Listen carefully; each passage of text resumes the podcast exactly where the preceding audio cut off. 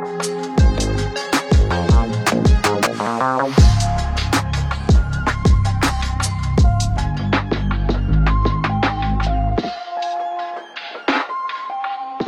吧，那咱到八点了，咱熟悉的时间，今天的直播就现在开始了。开始啊，这个因为凯伦应该是今天被封的这个最后一天啊，下周大家就可以见到他了。想念凯伦的第二次直播是吧？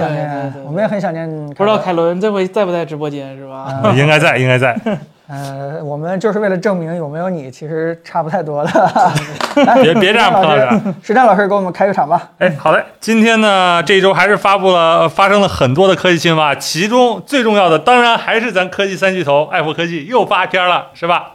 哎，我们最近新发的 vivo X Fold 的评测视频，这个视频里面可能还有一些没讲到的东西，来彭总和森森给大家讲一讲。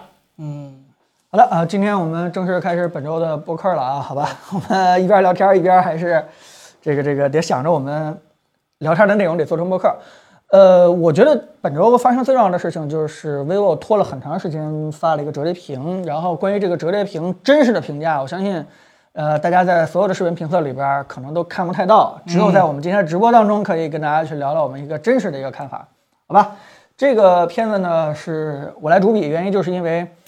呃，我觉得他可能身上还是有些挺有意思的一些技术创新的，我是挺愿意去看这些东西的。但是因为疫情期间，我们特别担心去了深圳以后就就回不来了，就回不来了。所以我们跟工程师之间啊，是完全是电话沟通的。这件事情其实是非常不好的，原因就是因为，呃，我做完这个片子到现在为止，我也没有太搞清楚 vivo 他们家的创新能力到底怎么样。对吧？原因就是因为，呃，比如说我们去聊一个技术的时候，跟这个 OPPO 或者一加或者是小米的工程师啊见面一聊，就知道是不是他做的。嗯，啊，是他做的，他会非常清楚；不是他做的，他去上游厂商、上游供应链去买的，他也对吧？对，表现的也非常清楚。但是在电话里边跟 vivo 的工程师去聊的时候，就很难捕捉到这些细节，对吧？你一问啊，他们也知道，他们也能回答，但是呢，对吧？你很难判断这是他们自己研发的还是怎么样。纵观这个整个手机呢，我觉得。嗯，它虽然是现在整个体验当中最好的一台手机，我可以这么说吧，我我个人认为的，当然森森可能有不同的意见。嗯，呃，包括呃整个的大小，我觉得蛮合适的啊，因为我用折叠屏的话，不太希望有一个发南那样的一个小的东西。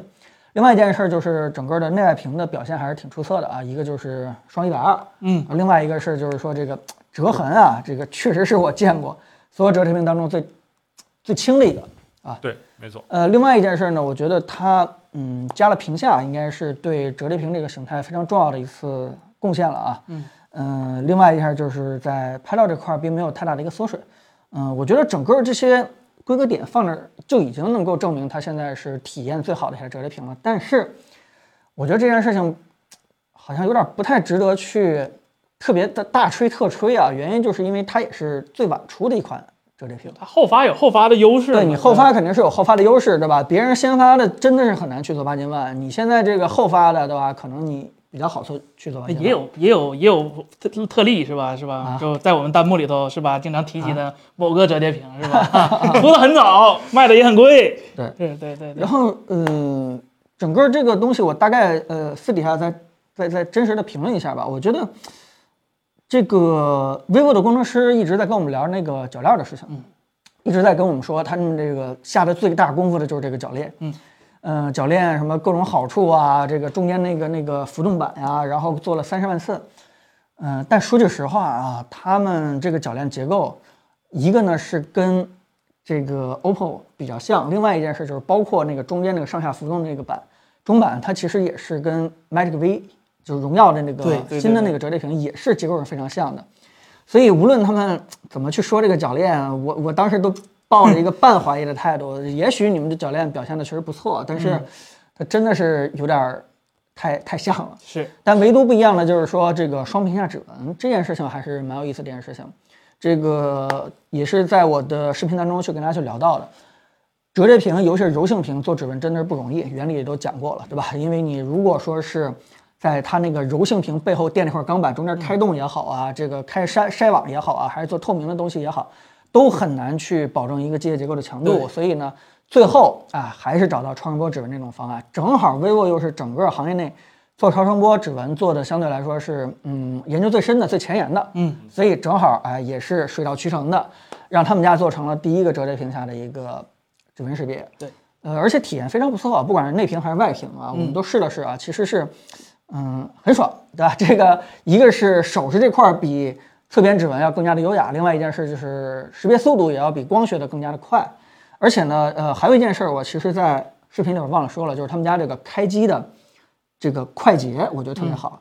就是如果你把这个周围这些快捷的，不管是呃拍照啊还是什么之类的，用指纹的方式拖到中间，你同时可以完成指纹识别，再加上一个程序应用的快捷启动，就这个体验，其实我是觉得是很有很有创意的一个交互，就特别有意思。因为你如果说是做指纹识别的话，你很难去做这个叫什么快捷启动，对吧？你除非像那个 iPhone 的叫什么 3D 人脸结人脸结构光。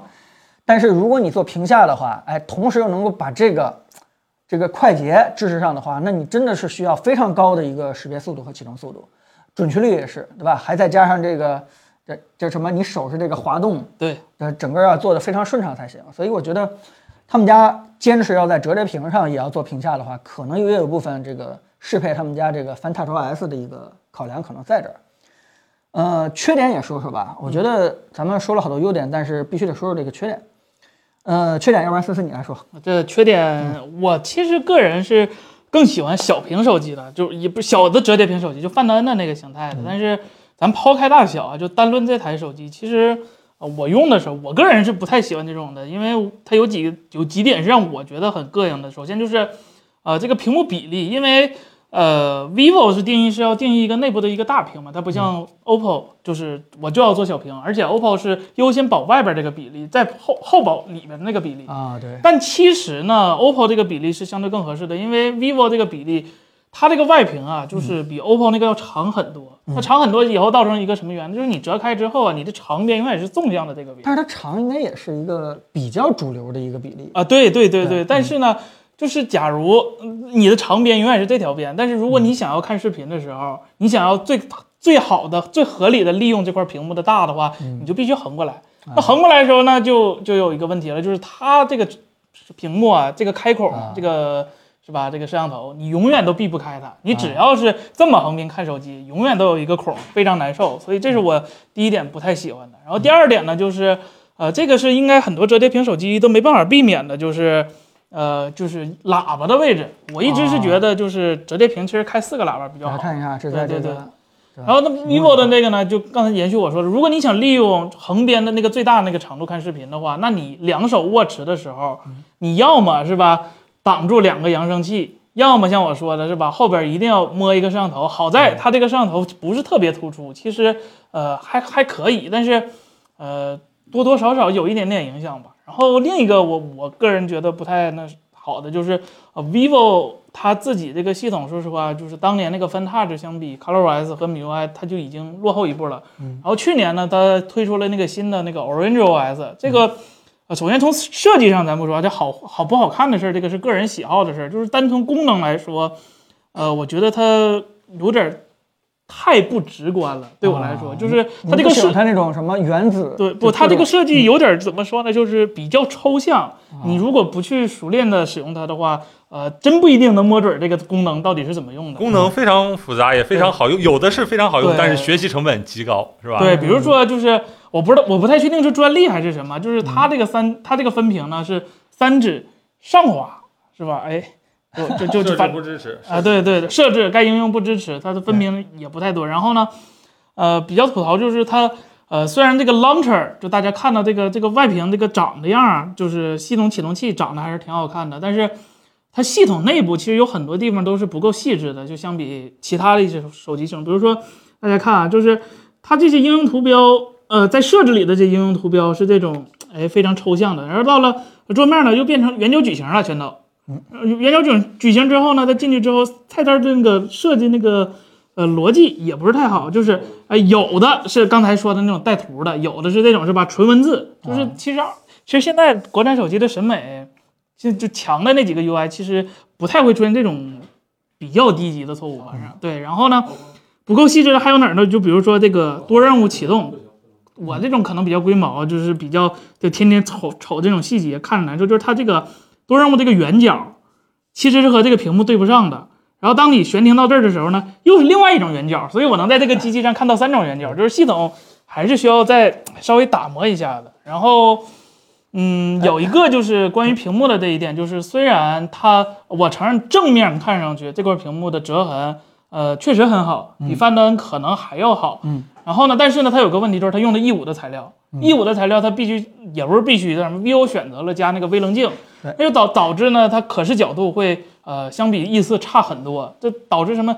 我这抛开这种日常这种半折的情况下，嗯，大家可以在屏幕上看到，这底下这地方已经是变蓝了，上这地方已经变蓝了，这个地方还是白的，这个都无所谓，这个我可以忍，不能忍的就是我展开之后，从侧边看，它这个折痕看着就要比别人明显很多，这个。呃，这个主要是因为 E 五的这个对对对对对对不是对对真的折痕就对对对，那你就提回来了，就是它既然是 E 五的话，按理来说它会有一个比较好的亮度表现，啊，嗯，但是很我们这台手机是真的没测出来一个正常 E 五平均是吧一千多尼特的那种表现，就是它的 HDR 可能还是需要调一调的。别的的话，我觉得这个手机倒没有什么就是值得吐槽的缺点了，别的地方还是挺好的。呃，其他地方我还比较认同啊，嗯其中有一个关于呃这个 Origin OS 的事情，嗯我觉得我还是挺喜欢它的，原因就是因为它其实有一个非常有意思的一个思想，就是希望把很多这个下一层的操作往上去提。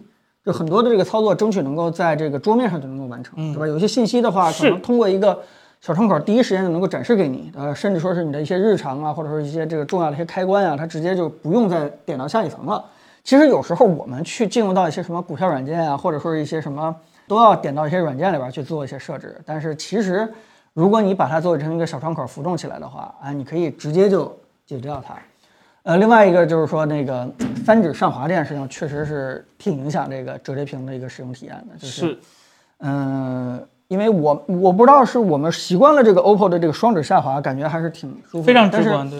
你如果三指上滑的话，这个对于一个正常的操作来说的话，其实是挺别扭是吧？对这个对对很很别扭的一个操作。而且如果说是这个应用不支持的话，你滑了半天，发现反而还对吧？不对白滑白白滑了半天。这件事情可能在平板上体验会更加的一个嗯明显。呃，另外大家有人问这个，我们能不能开展什么给折叠屏贴膜？呃，这就比较难了，对吧？对因为人家折叠屏为了这个屏幕少一些折痕，这个呃花了非常大的一个研发费用。另外一件事就是，如果我们要贴了一个折痕的话，没准还起到一个帮倒忙，对吧？负面一个作用，可能会让人家折痕更加的加重了。我们可以做外屏的膜，啊，对，我们外屏的膜是完全没问题的。啊，有人说这个啊，这个他的哎，这是麒麟的朋友叫做啊，他说他的叉七零系统小毛病太多了啊，那那这是有可能的。嗯，但说句实话啊，这台手机做完评测以后，我有一个特别特别难受的一个感觉。嗯，这个也没在视频里边跟大家去讲，也没跟森森讲，因为正好也跟那个友商的朋友沟通一下，他们说。这台手机其实 vivo 应该是在低于报名成本价在卖，啊，他们卖这个八九九九其实是理论上是亏钱。亏钱的，对吧？嗯，其实当时我有一个感觉，就是不好的感觉点在哪儿？就是说，如果说卖八千九百九十九在亏钱的话，那说明整个安卓阵营是整体的不行。呃，我我真的觉得现在整个安卓阵营跟 iPhone 有点是越差越远了，尤其是 iPhone 嗯发的那个呃 SE，嗯，SE 三的话，其实售价已经相对来说比较低了，就是整个的苹果阵营已经利用自己这个量价的优势，成本已经管控的非常好了，并且技术也在不停的一代一代去迭代。嗯，这个已经是把整个安卓阵营的这个技术已经是抛开了一个又一个身位了，已经是领先挺多的了。而整个安卓里边真正能够看到翻盘的机会并不是很多，现在就是一个呃 Redmi 打性价比是一个翻盘的机会，另外唯一的一个机会就是看看大家能不能接受这种折叠的这种形态的手机。如果大家喜欢折叠手机的话，那你肯定没有 iPhone 可以去选，嗯啊，你可能还会回到安卓阵营里边。但如果说是大家还是买那种直板屏手机的话，好像现在没有什么值得拿得出手的安卓机了，因为从成本、从价格、从这个技术含量，对吧？从用户体验、从生态，好像几乎已经很难跟 iOS 的这个产品去去对打了。对，其实大家应该都是更期待，呃，都都更喜欢折叠这个形态，但是更期待苹果去做一个 iOS 的折叠屏，是吧？嗯，对，所以尤其是今年整个这个呃换机的欲望大家不是很足，然后整个这个新机的市场又比较遇冷，在这种情况下，如果说是成本再没有优势，然后形态折叠形态大家再不喜欢，那这个安卓的机会真的在哪儿，对吧？大家也 给安卓的人、安卓的朋友出想想办法主意啊，想想办法，这真的是有点难啊，有点难。这个你需要有形态上的创新，有这个。对吧？自己的技术含量在，还得把成本控制得非常好，然后还得让观众明白去买单，才能活下去，兄弟，这个真的是挺难的。救救安卓，救救安卓。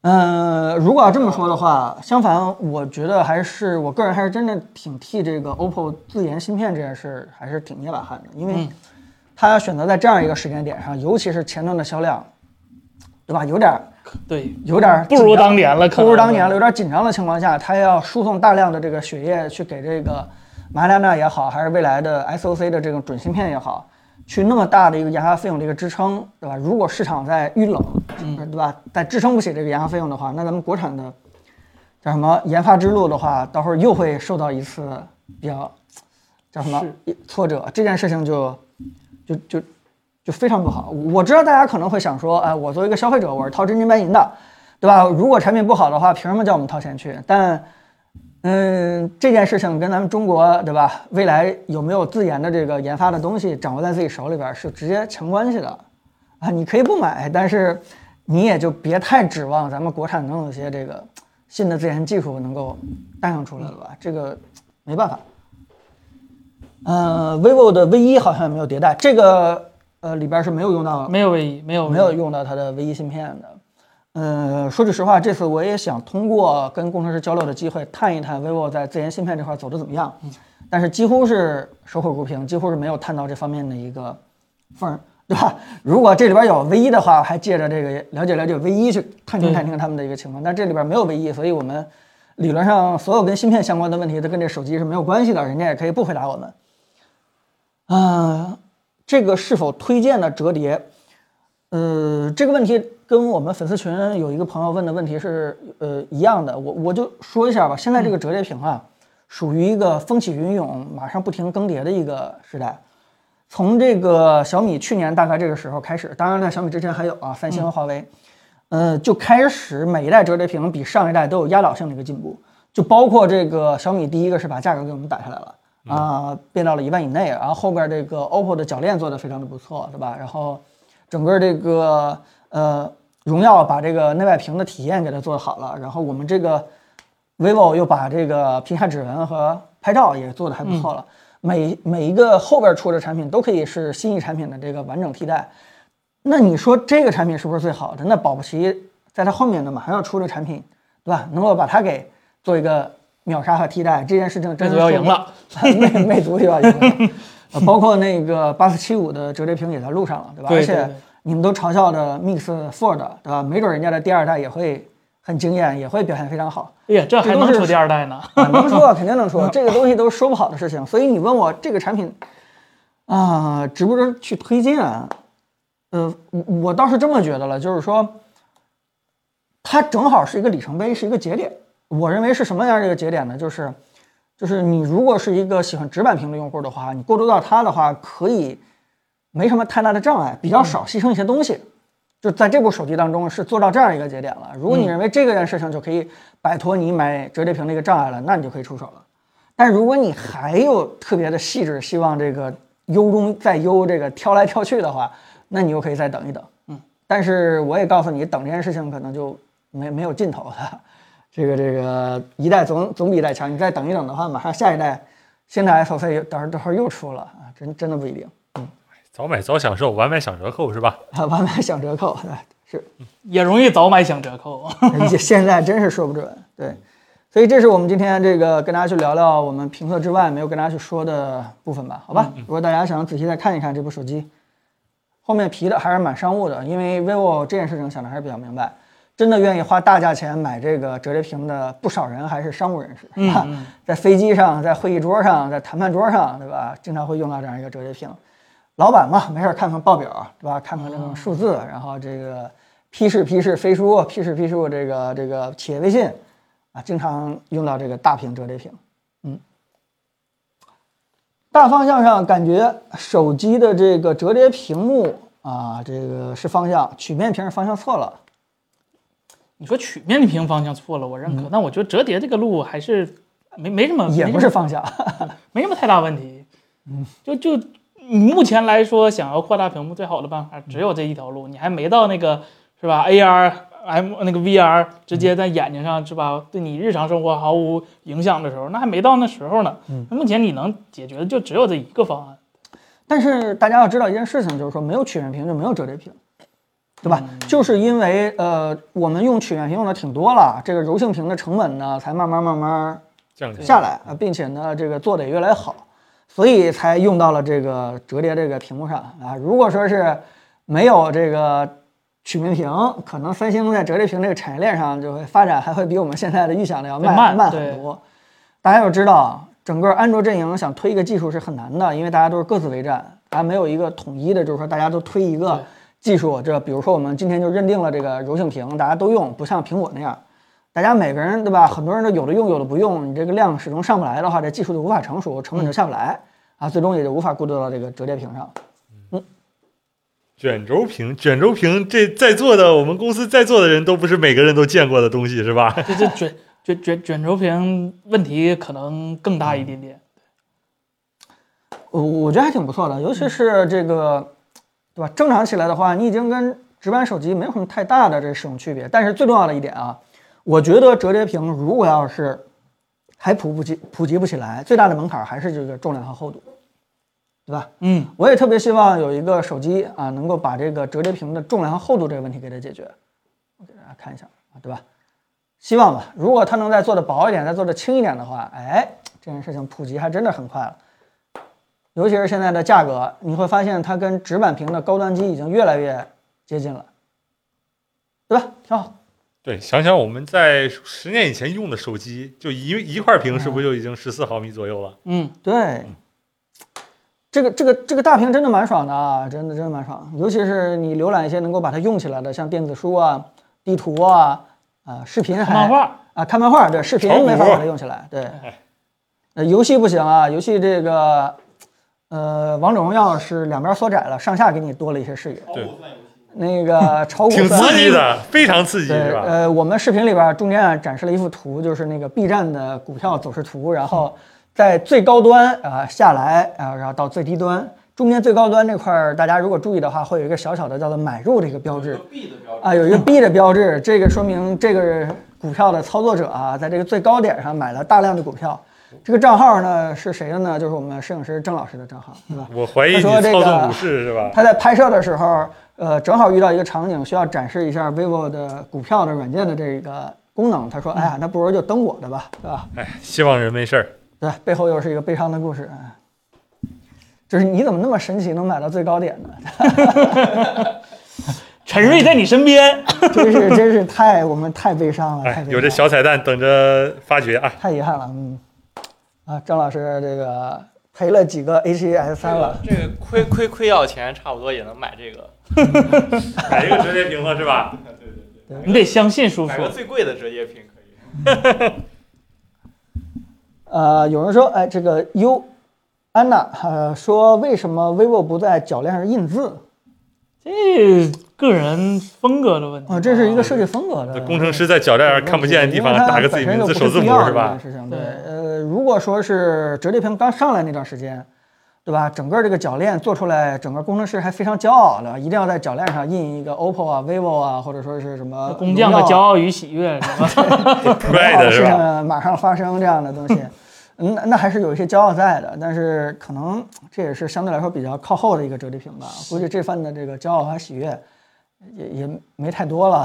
不是太骄傲了，出版了是吧？没事儿，有的那个在电路板上印 Are you OK 的呢是吧？还有工程师对真的有吗？嗯 呃，这个大番薯弱弱的问，你可以强强的问啊，彭总为毛全都认识厂商的工程师？哎，非常简单啊，我们的理由很充分，对吧？我们要出评测，这个有一个问题我们搞不清楚，希望问一下工程师。如果你们工程师比较忙不回答的话，我们就按照我们的想法去说了。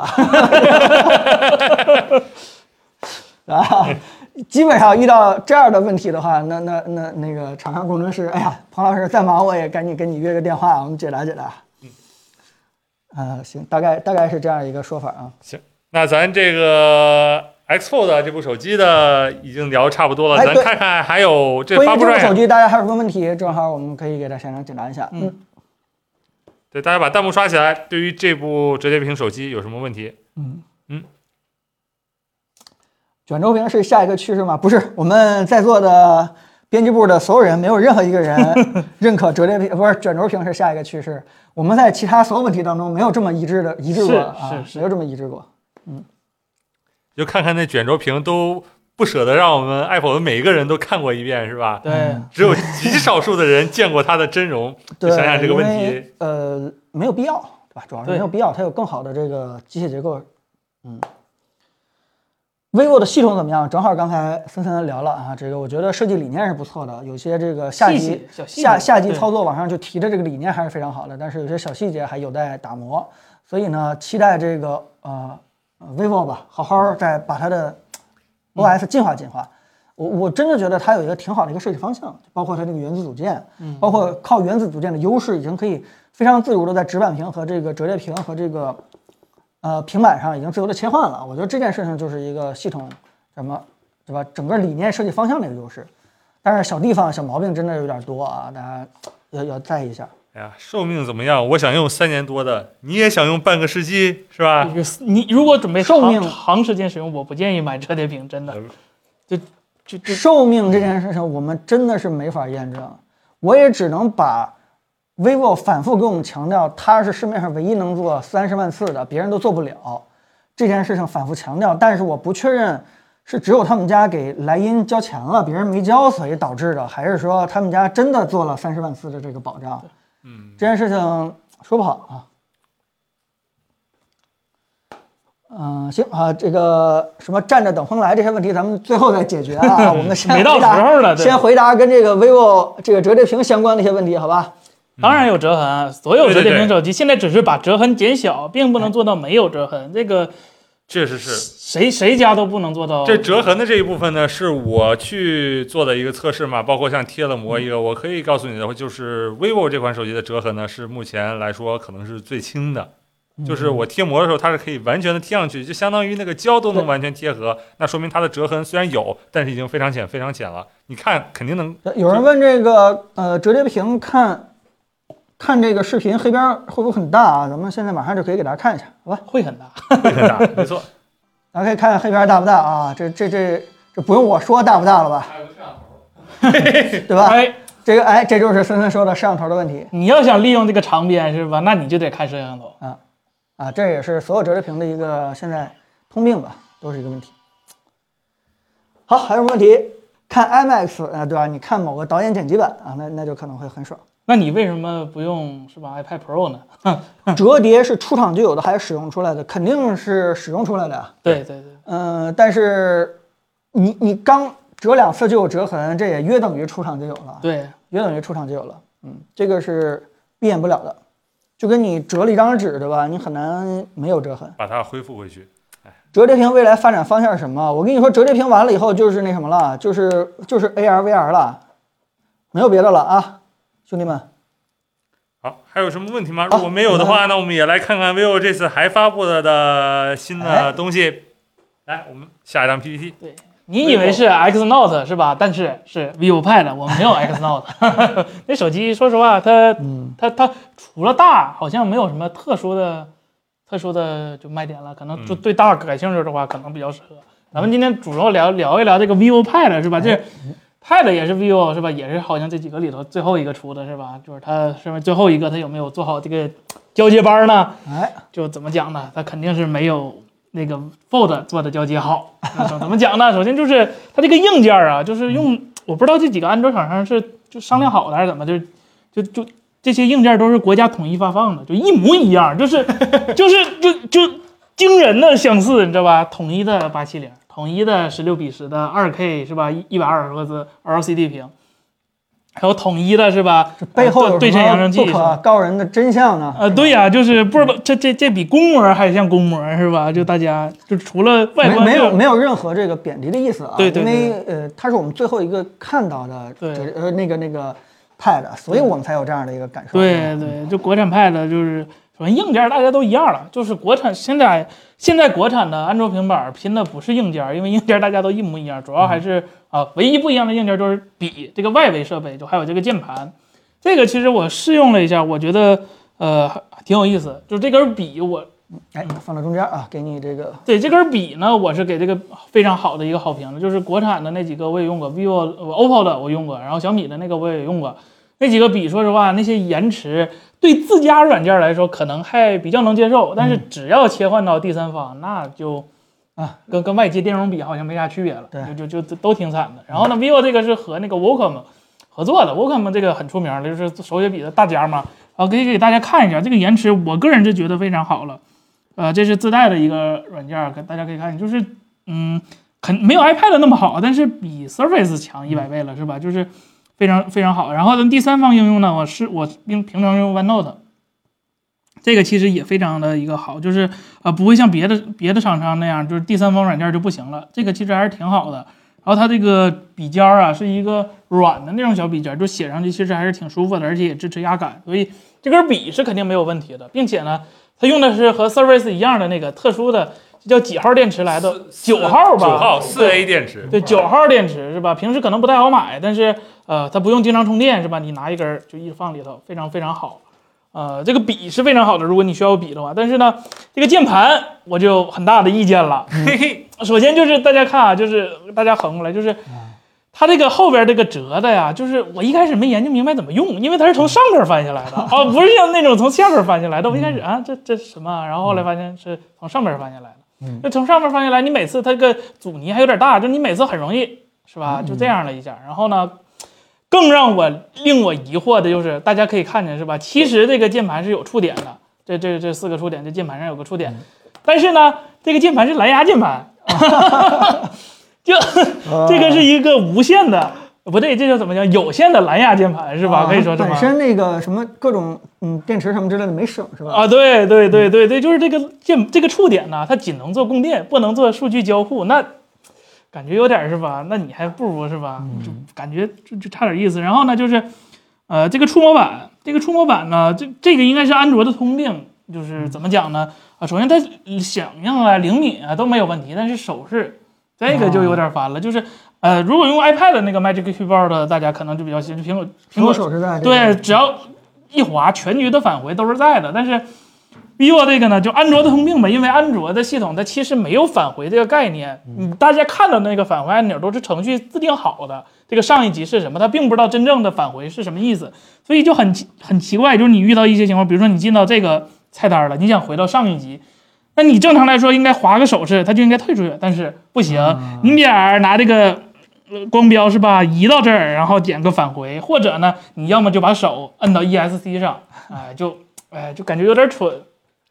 然后呢，延迟，因为它它不是有线的，它是蓝牙的，虽然它物理上确确实实连在一起了，但是延迟呢，还是还是还是有点那啥。所以我推荐大家，如果对笔有需求，这个笔肯定没问题。这个键盘，呃，你外接个蓝牙键盘其实也没什么太大区别。这个触控板儿其实你也不如直接戳屏幕来的方便，所以我是这么觉得。然后呢，就是它这个系统啊，虽然大家都是 Orange OS，但是有点不太一样的就是它这个 launcher 就没有做那个优化，比如说，呃，手机上比较就特别备受好评那个把字都隐藏的那个模式啊啊，然后非常可以好的利用大屏的那个模式，呃，没有，就就就不知道为什么没有，没有了之后呢，就是大家可以看啊，这个平板虽然面积很大，就是大，但是呢，它主页上能显示的东西其实并不多，不像那个 X Fold，它这个主页能显示的东西其实信息量还是非常足的。然后就是最反人类的就是它那个三指三指上滑，我三就指上滑是分屏啊，非常对，我就有时候就就就，假如安卓平板你需要分屏，它设置了一个三指上滑，你平时需要嗯这么这么这么一下，就就就是如果是正面的话，就是你的动作应该是这样，对吧？对，你的手永远是个拧劲儿的啊，这这这这这就不太舒服了，所以，呃，所以所所所以这个手势如果能改一下的话，尽量改，而且呢呃，确实是建议 vivo 这件事情，对呃，不是小事儿，很重要，因为。呃，刚出产品还好，呃，如果说是已经出了一定时间，你的用户已经建立起这样的一个动作的一个习惯反馈的时候，你再改的话就来不及了。对就是我觉得不管什么专利不专利的，赶快给大家一个非常好一点的折叠屏和这个平板上的一个分屏手势，嗯，对，而且它这个分屏的时候，这个档位调节也不是无极的，就固定的那几个，而且支持的软件就是完全看这个软件的心情了，就软件不支持，它就不会给你支持了。所以我还是比较不太就希望这软件优化，但是也有一个好的就是这个这这个平板，我我不知道为什么就是 vivo X Fold 这个旗舰产品没有杜比世界，嗯，但是呢，这个 LCD 屏是吧，给了个杜比世界，这我我说它不好吧，它它确实能解杜比世界；我说它好吧，但是它又完全不能发挥杜比世界的一个优势，所以就感觉哎呀，有一点点，有一点点离谱。嗯然后呢，最后就是对安卓平板，就是我还是那个意见，就是安卓平板不是拼硬件，也不是拼你，你也不能指望它能把第三方软件给你优化多好，这是整个生态的事儿。啊，安卓平板厂商能干嘛吗？就是把自己的呃平板儿和手机，或者是可穿戴设备，或者是其他的外围设备连好，这个就可以了。这个 vivo 其实也做得挺好的。首先第一个就是它那个原子笔记，呃。应呃应该是目前呃唯一一个支既支持 Mac 又支持 Windows 又支持平板儿这些能互联的一个呃管理软件儿。然后呢，因为它出的比较晚嘛，所以该有的功能其实也比较有，就比如说呃自动帮你粘贴手机上的验证码啊，或者是验证信息啊，或者是呃软件接力啊，都是有的。所以如果你是一个 vivo 手机的呃用户，那你需要一个安卓平板儿的话，那肯定还是呃 vivo 平板儿。所以啊，我觉得是这样子，就是，嗯，现在可能包括 vivo、OPPO、小米这几家，嗯，先不太管这个平板的产品做的怎么样。第一件事儿是先把这个平板这个生态先普及起来，对对对对，因为很有可能现在是越来越多的人，尤其是轻薄小巧笔记本的用户，已经开始往这个平板办公对上去转了。就如果说是用户在转的过程当中发现你们家的生态当中没有这样的一环，只能去往 iOS 过渡的话，或者说是人家小米或者说是 vivo 做的不错，那你 OPPO 就得变，对吧、o p p o 做的不错，你 vivo 就得变。所以大家第一件事呢，就是先把这个生态给补齐，包括大家也可以看到，就是整个这个轻轻一碰的话，对吧？包括这个软件接力，对吧？这个叫什么一键互传，各种文件这个同时啊，就是在各个设备当中互传这个功能的话，都已经有了，该有都有了。这件事情是所有厂商当中现在当务之急要解决的。另外一件事就是，我觉得现在尤其是安卓厂商在大屏下生态不好这件事情，也是急需先把这个产品做起来，先把市场先占住。对吧？不管是今天咱们聊的大屏的 Fold，还是 Note，还是这呃不不叫 Note 吧，就是这个 Pad Pad，对，只要出现了啊，卖出去一台，市场占有率就多一点，整个的软件厂商就不得不去为这部分多考虑考虑。嗯，现在这个微信不已经开始慢慢去把它们都识别成一个平板的一个东西了嘛，对吧？起码是可以做双灯了。那其他的像股票软件啊，能像能利用起来这个大屏的软件，都估计也都在考虑。我将来在做安卓版，不能光只适配到手机了，对吧？很多的这个大屏这个安卓这个平板也挺多的啊，怎么能够适配一下，利用起来？啊，所以这个这是一个好事儿吧？和华为的比怎么样？和华为的平板比怎么样？是吧？没用过。嗯，云确上实没用过。嗯，呃，咱不得不说，华为那个各家就是自家生态互联那个，应该还是国内做的最好的，那个嗯确实还是很厉害的。但你说别的，就硬件真的太驱动了。你看爱奇艺是不会有什么差别的，对对 对对，上网课呀，看爱奇艺啊，呃，不太会有差别。但我不太确定，现在孩子上网课需要用笔吗？需要需要在 Pad 上写吗？呃，不需要，它那个软件上基本都设定了，就是你打 A B C D，你就直接那个、啊，直接就在上点。所以，说，它虽然这个笔很优势，但上网课的话，可能对孩子来说，呃，也不是优势特别大。呃，都 LCD 差不多，它们规格都是一样，都是一个二 K 一百二，然后屏幕色色彩都是做的还可以的一个屏幕，有一个。叫静瑶的朋友问啊，新发布的 vivo 手机安全系数怎么样？手机忘码忘记密码以后，会不会像小米手机一样，这个关机以后被清除数据？呃，小米现在如果你手机被偷了，那如果第三方想把你的手机清除的话，也是需要你的小米 ID 的。就这个这个这个国产其实已经做很久了。你要说那种硬删的也也可以，就大家都可以硬删，就是你就是手机要不回来了数据，但是还是没什么问题的。呃，就是说小米现在也不是说你忘记密码以后就要去这个硬删，对对对，各个厂商你跟他这个客服申请啊，他都是有办法能保留数据给你解的。另外一个问题就是 vivo 手机的安全系数怎么样？这次其实 vivo 做了不少这个，尤其是在 Fold 上啊，做了不少这个数据保密的一些功能。嗯啊，因为他也知道这个手机更多的是商务人士在用，所以他也挺强调这个安全保密这件事情的，对吧？尤其是很多关键数据，对吧？也在他的那什么 SPU 里边保存着。其其其实所有八针万都有 SPU，啊，好吧，可以这么说。这个对他他发布会上说那个八针万 SPU 特别定制版。呃，不是他这个八针万跟别人不一样，是他用了八针万这个模块，别人没用这个模块，或者用了没说，就就就因为是一个附送的功能嘛，就就就就这样。好吧，如但是如果他要丢了的话，怎么样？嗯，会被抹平吗？应该不太会，应该不会。对对 vivo 的这个第一呢，你问这问题是属于 vivo 这个售后领域，然后我们已经很久很久没有见过某哪一个厂商说，当你的这个开屏的手机密码忘了以后，就要把你的手机里边数据给抹平，嗯才能恢复这样的事情，已经已经几乎没有了啊。小米也不会这样，嗯，行，那咱们就看一下下一条新闻吧。好，吧。呃下一条新闻，啊，来自苹果的 Face ID，哎这世界三大厂商之一是吧？对，又有个新闻是吧？苹果哎，最近有一个新的一个是吧专利，发现 Face ID 要放到屏下了，哎，这事儿是我们？已经猜了好几周，然后呢，对吧？人家这个专利出来了。对对这个专利呢，其实我认为还是比较靠谱的。大家如果熟悉苹果申请专利这个套路的话，就会知道它很多专利是叫什么布局性的专利，啊对申请完了以后它不会用。但是这件事情可是跟它新的产品形态太相关，对吧？非常相关。我们看那个叹号，就是大家都知道，可能 iPhone 十四会做成那个叹号屏。嗯，那件事情还不能证明说是 Face ID 会做的屏下，啊，对对对对对。吧？那件事情呢，只能说明这个 刘海儿变小了，刘海变小了。对，但如果这个专利真正被用到这个新的 iPhone 手机上的话，那真的就变成水叫什么挖挖孔水滴，叫啊，呃不能叫叫，反正就是对。终于赶上安卓阵营这个五年前的这个设计方啊案，啊，这太厉害了，太厉害了，非常厉害了。所以这个事情是一个非常实用的啊、一个技术，而且嗯。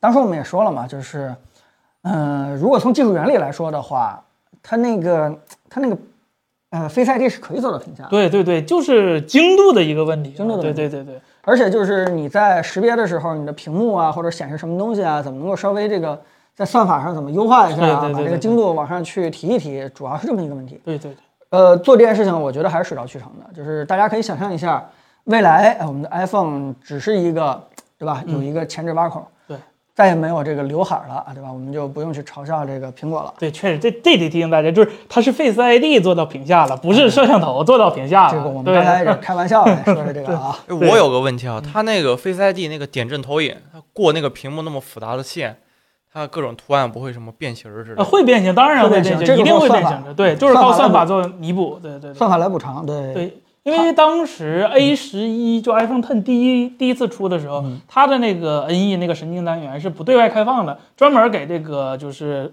Face ID 做一个特殊的优化哎。就等那个算力慢慢上去了之后，我觉得嗯，这个补偿是能做的。能做了。嗯，那那他这个 Face ID 做屏下了，但是他这摄像头又没做屏下，这 怎么刘海儿给你变成挖孔了？这不是进步吗？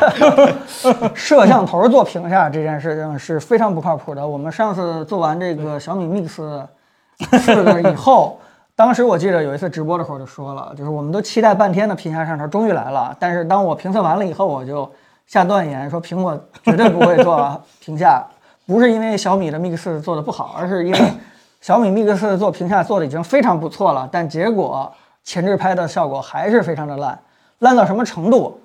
啊、直男都不用愿意不愿意用它来拍拍自拍。对，关键是屏幕烂，我不不屏下烂我忍了是吧？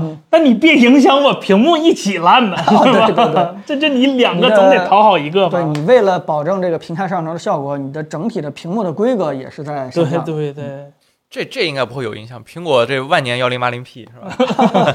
对，但但是毕竟苹果可是手动给你哎拉到一千尼特的厂商啊，对吧？这小米一千尼特的时候已经变成小太阳了，是吧？然后 Jet KG 啊，非常发人深省的问题。如果没有刘海的话，别人还怎么知道我用的是苹果呢？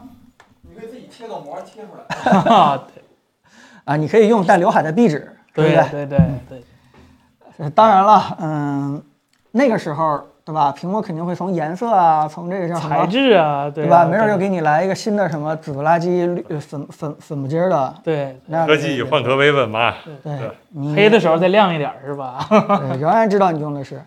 而且现在做四边等宽的也也也不多嘛，对吧？也是 iPhone 在做嘛。对对对对。哎，对，四面等宽确实是他在做，是吧？四面等窄就不知道了。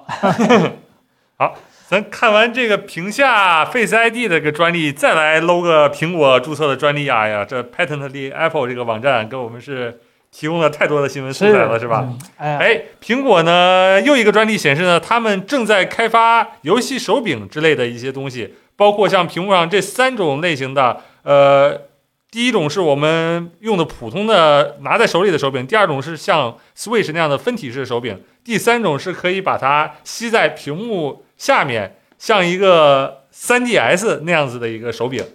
哎，这个东西目前还没有说是不是会成为产品，或者说到底有没有做这个事儿，都是未知的。只是看到它有这么一个专利。呃，首首先呢，这肯定也是专利布局，对吧？啊对对对对对先占坑。但是如果愣要分析这三个形态的手柄哪个更靠谱一点的话，森森，你觉得这个哪个更靠谱一点儿？呃，一二都不太靠谱。第三个我觉得还有优化空间，是吧？就是看着，首先首首先我是不太确定他是怎么做到在微软和任天堂已经做了这么多年主机的时候，把这个专利给申请下来的。啊就用在游戏机上和用在手机上是两套专利，是吧？那那那那他可以，我我认了，是吧？就是它的专利肯定不是形态方面的，对对对可能是跟手机之间的无延迟互联，或者说是内在的一些啊专利。反正第一个是最应该排除，这个这个苹果我觉得不太可可能做的，就是市场上已经不缺这样形态的手柄，就做优秀的，微软和索尼跟那儿摆着呢。你苹果做再厉害，这个东西它形态在那儿，它就是注定占地方，它不会经常用的。然后第二个呢，说实话，呃，想法挺好的，但是呃，它毕竟还是一个分体式，它不像 Switch，因为 Switch 它它终究是一个游戏机，这两个手柄是长时间可以固定在游戏机上，但是苹果呢？啊、它毕竟是一个电话嘛，你不可能是吧？给单独给它俩整个，哪怕是磁吸的，那你也不便捷嘛。所以说，我觉得第三种可能还是比较比较靠谱的。但是第三种有一个什么问题呢？我比较担心的就是，呃，因为它现在目前看是像一个板儿粘上去的，对吧？但是它那就解决不了一个就是手柄按键的一个厚度的问题。你如果手柄的那个呃质感或者是呃那个呃摇杆的一个那个准确度想做好的话，都是非常占空间的。但是如果你在这么小的一个区域内的话，呃，不知道怎么保证。啊，本来我还想考虑一下就是震动的问题，那考虑到苹果机身震动一直都非常的优秀，所以没准儿苹果能靠出色的算法或者什么其他的功能，靠机身就实现这个震动了。嗯，那我觉得第三种就有点像索尼当时出的那个是吧？PSP 手机是吧？就就啊哎呀，不知道苹果是比较扯。对对对对对。呃，有人问这个苹果会为了不一样而不一样吗？我真跟你说，你想多了啊！苹果呢，说白了就是没有做游戏的基因这件事情，我们之前在几次直播当中去聊了，就是 就是你你去了解苹果从建立到现在的一个发展史，你就会发现，整个的管理层从乔布斯为核心，周围这些人就是有什么呢？呃，有设计情怀，有音乐情怀，有电影情怀，就是没有游戏游戏情情怀对，就不打游戏。就这些人就是不理解这个人类为什么要打游戏，就是我们这些臭打游戏的人，对吧？他们的需求就是跟他是不互通的，对人类的悲伤就是人类在 人类在游戏这块是不互通的，就是他们不能理解我们玩游戏的快乐是光环本来是是吧苹果的，结果被微软截胡了，是吧？对啊这这这事儿都能干得出来，就是我坚信他们家可以做非常好出色的音乐，对吧？呃，开发出来什么更牛逼的服务，呃，电影、流媒体什么，对吧？甚至是什么干掉 Flash 这些东西，我相信苹果都能够干。但是你要说他指望他在游戏行业做出什么 创新突破，发明一种这个更人性化的手柄，解决一个什么更有意思的游戏玩游戏的场景，啊、我觉得，对吧？这个还还是看看他们家出的剧集是吧？他们家出的奥斯卡片儿还出的挺不错的。我就寻思贴这玩意儿不是更降亮度吗？是吧？现在不贴都降亮度，怎么多个它它它它嗯，对，所以你们永远可以叫什么？叫嗯嗯迷信苹果在其他方面科技的创新，但也有可以永远鄙视苹果在游戏方面的这个所有的想法和和现在看起来的这些可能性的动向啊，我们都可以去鄙视它。嗯，毕竟说苹果不懂游戏，对啊，苹果出什么好游戏了吗？对吧？你自你自己看那个 Apple Store，高情商是吧？高情商是什么呢？苹果出那 Apple Arcade，然后里面一百五十多款游戏，至今好像也是只有三位数款游戏。高情商，哎，对，嗯哎，今晚会聊聊六月的发布会吗？啊、新的 Air 会有吗？M 二相对于 M 一有很大的进步吗？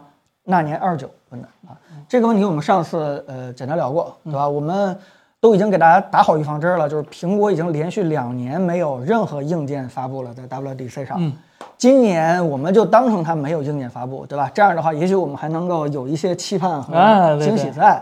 但是我们分析完了以后，都觉得 M 二还是有一丝丝希望的。当然了，今年九月份希望是最大的，嗯，但是也不排除有那么一丝丝希望会提到这个，嗯，六月份 WDC。另外一个有可能性的，也是一丝丝希望就是 Mac Pro，别的好像就没有什么没了没了呃，别的连一丝丝希望基本都提不上，好吧？M 二相对来说，M 一有什么更大的进步吗？我觉得，嗯，M 二上我们可能会看到它在某一个专项应用当中会有一个很大的一个进步。嗯，它不一定就是说在些通用的，对吧？什么都能够管的这个这个这个性能计算上有什么很大的一个进步，但我坚信它一定在苹果想让它干的那个这个生产力上，一定会表现的比 M 一会有大幅度的进步。嗯好，那咱再探再报啊，又是据传的消息，又是据传消息预，测，哈哈哈，对吧？我们，呃，哈哈哈。好，我们哈哈哈，哎，我们的老朋友是吧？啊又是我们老朋友郭明奇，又预测了什么呢？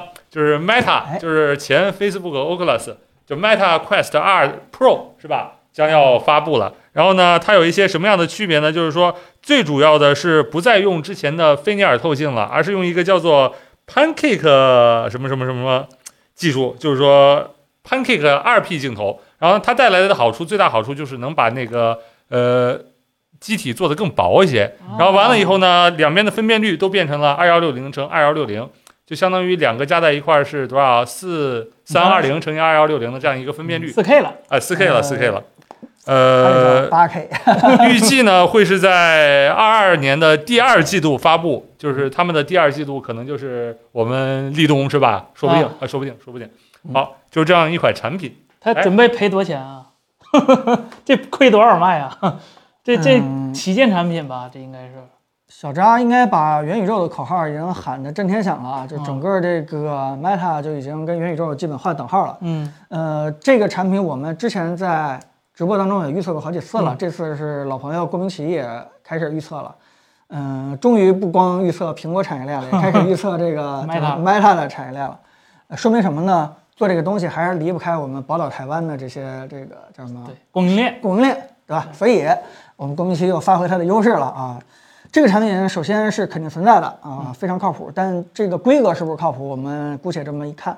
但如果是照着这个郭明奇他的预测的话，我觉得真的有可能，他这次的新产品主攻方向就是做的薄一点，它不一定叫 Pro，有可能未来命名叫什么对对对对对对，呃，因为现在整个 VR 产品的非常大的一个障碍，已经不是体验问题了，嗯，它就是那个薄和厚。因为如果大家用过 Quest 2的话，就发现它的定位虽然还有一点小问题啊，但是不是那么着急去提升到下一代了。最需要提升下一代的，能够让我花钱买单的，就是能够做的薄一点，啊做的这个轻一点。因为它现在那个重心配比绝对是有问题的，它并没有做特别大的优化。不是说这个 Quest 2有问题，是所有现在市面上的 VR 产品，它的重心都是有问题的，都是需要一个勒得很紧的带子，把你这个脸啊、发型啊，这个这个是吧，勒出一道血印儿来，你才能够把这个稳稳的给带起来。这个对于很多用户来说是一个非常大的，对尤其是女生朋友是吧？他们对，嗯，戴上去头型全乱了是吧？对，嗯，它这里边有真的特别好玩的游戏，你打打拳击啊，玩 Alex 啊，但是你摘下来的时候全是汗，尤其是那个里边被闷在这个，对对对，所以如果做轻薄一点的话，会非常有助于它的一个普及。嗯，呃，一个是用 Mini LED 对吧？嗯呃这块儿什么这个这个亮度离眼睛这么近，应该是足够了吧？呃，它 mini LED 可能就是为了省地方，不是是为了亮。对对对对，它可以用更小的灯珠嘛，对吧？它它不亮，但是够够小就行。嗯，对。但是呢，以往我们的经验和拆解来说的话，现在最影响整个 VR 头显它的重量呢一个就是说，就是一个是它那两个大的那个菲涅尔透镜，嗯嗯嗯嗯，因为因为你的这个画面离眼睛太近了，你的眼睛是无法聚焦的，所以要通过两个光学设计非常好的一个透镜，把它给推远，对吧？把这个视线的焦点呃看着好像在那个很远的那个地方，所以这个透镜因为光学的问题，它只能做的比较厚。它轻，我觉得倒是可以继续做轻一点，但是厚度我是不太理解它怎么做。突破光学极限是吧？就对，也得突破光学极限。可能用新的什么奇奇怪怪的办法。嗯，对，对。然后你要说它其他的部分，应该跟手机差不多了，因为它主要就是要推动两个 4K 或者 8K 级的屏幕，注意啊，是两个屏幕，对对对然后背后套还是不一样的渲染，对，你是不一样的，左右眼和右眼看到是不一样的，所以是妥妥的两块这个屏幕啊，不是一块屏幕。呃，剩下的大头重量也就是那个四个那个叫什么摄像 C 头十五的那个摄像头，对对，它得识别。它得识别周围的环境，并且实时去运算。它，嗯、当然了，你这个电池相对来说就，嗯，就很重要。原因就是因为你那么高的计算量，然后这个对吧？你又又比这个手机的计算量和这个要干的事情要多出一倍，对，一倍还不止，两三倍，所以整个的重量就是就没法做的再轻便一些。但是我刚才说这些项，哪一项也不是近期能够就嗯，非常好解决的，能够解决的。对所以我虽然不停在提，希望 VR 头显做的轻薄一点，轻薄一点，但是，哎，也不太指望他们家能出现什么真正的东西，因为你了解技术就会发现挺难的。对，就是前几天就提到 VR，索尼的那个 VR，呃，也延期了，说是二零二三年才能面试了，二零二二年已经面试不了了。但是哦，那我的 Xbox 可以，但是呢，索尼选择的道路是，呃，首先它它它是主打一个轻量的，就是你看，呃，PSVR 第一代其实它也不是特别沉，它因为首先它不需要自己独立计算，嗯，它就是一个 VR，它它不需要就把嗯什么计算单元都在主机里呢。然后呢，这回索尼是干片大的，用了自己的 OLED，就是然后做了一百二十赫兹。这个啊从目前来看来讲，就是从单纯两块显示屏来说，啊，索尼那个还是挺好的。然后就是等软件了。然后索尼最近 beta 更新了几个系统，里边有好多代码都是跟新 VR 有关的，所以你看索尼应该也是在这方面就是下下下下下苦力了，是吧？哎，他会呃配一些第一方的这个游戏来，会会会，这回一定会了，因为有什么消息吗？呃，大概率是，呃，首先确定有的就是地平线，地平线是应会会给一个地方真是亲儿子！现在他把这个要打成最最大的 IP 是吧？啊、现在就不确定那几个就蜘蛛侠、战神和是吧神秘海域这几个不知道还没定呢，但是地平线是基本确定的，对，这个埃洛伊将来也是一个叫什么索尼最大的，这 正经原神五星人物呢，呃，可以可以可以。所以呃整个 VR 这块事情就是说，嗯，大家放心吧，市面上一堆人比你更着急去推动这个产品的形态的进步，他们等着割大家的这个手的 所有的现金，甚至我不是已经开始了吗？每个月攒一千块钱给了苹果的 VR 去留着，对吧？对，真的，你认识的科技巨头可能基本都在布局这方面，微软在搞，苹果在搞，索尼在搞，这 Meta 也在搞，国内是吧？腾讯有有搞，然后头条那这搞得最厉害的了，然后阿里也在搞，大家都在搞。啊，任天堂没在搞，你意思任天堂不是科技大任天堂搞公司是吧？完了，任天堂 Switch 就有了，是吧？就是效果不太好嘛，但是人家你你的意思是一九七零年搞完那个 Visual Boy 是吧？啊，对对对对对对对，单色是吧？红红黑单色是吧？呃哎又是鼻祖哈。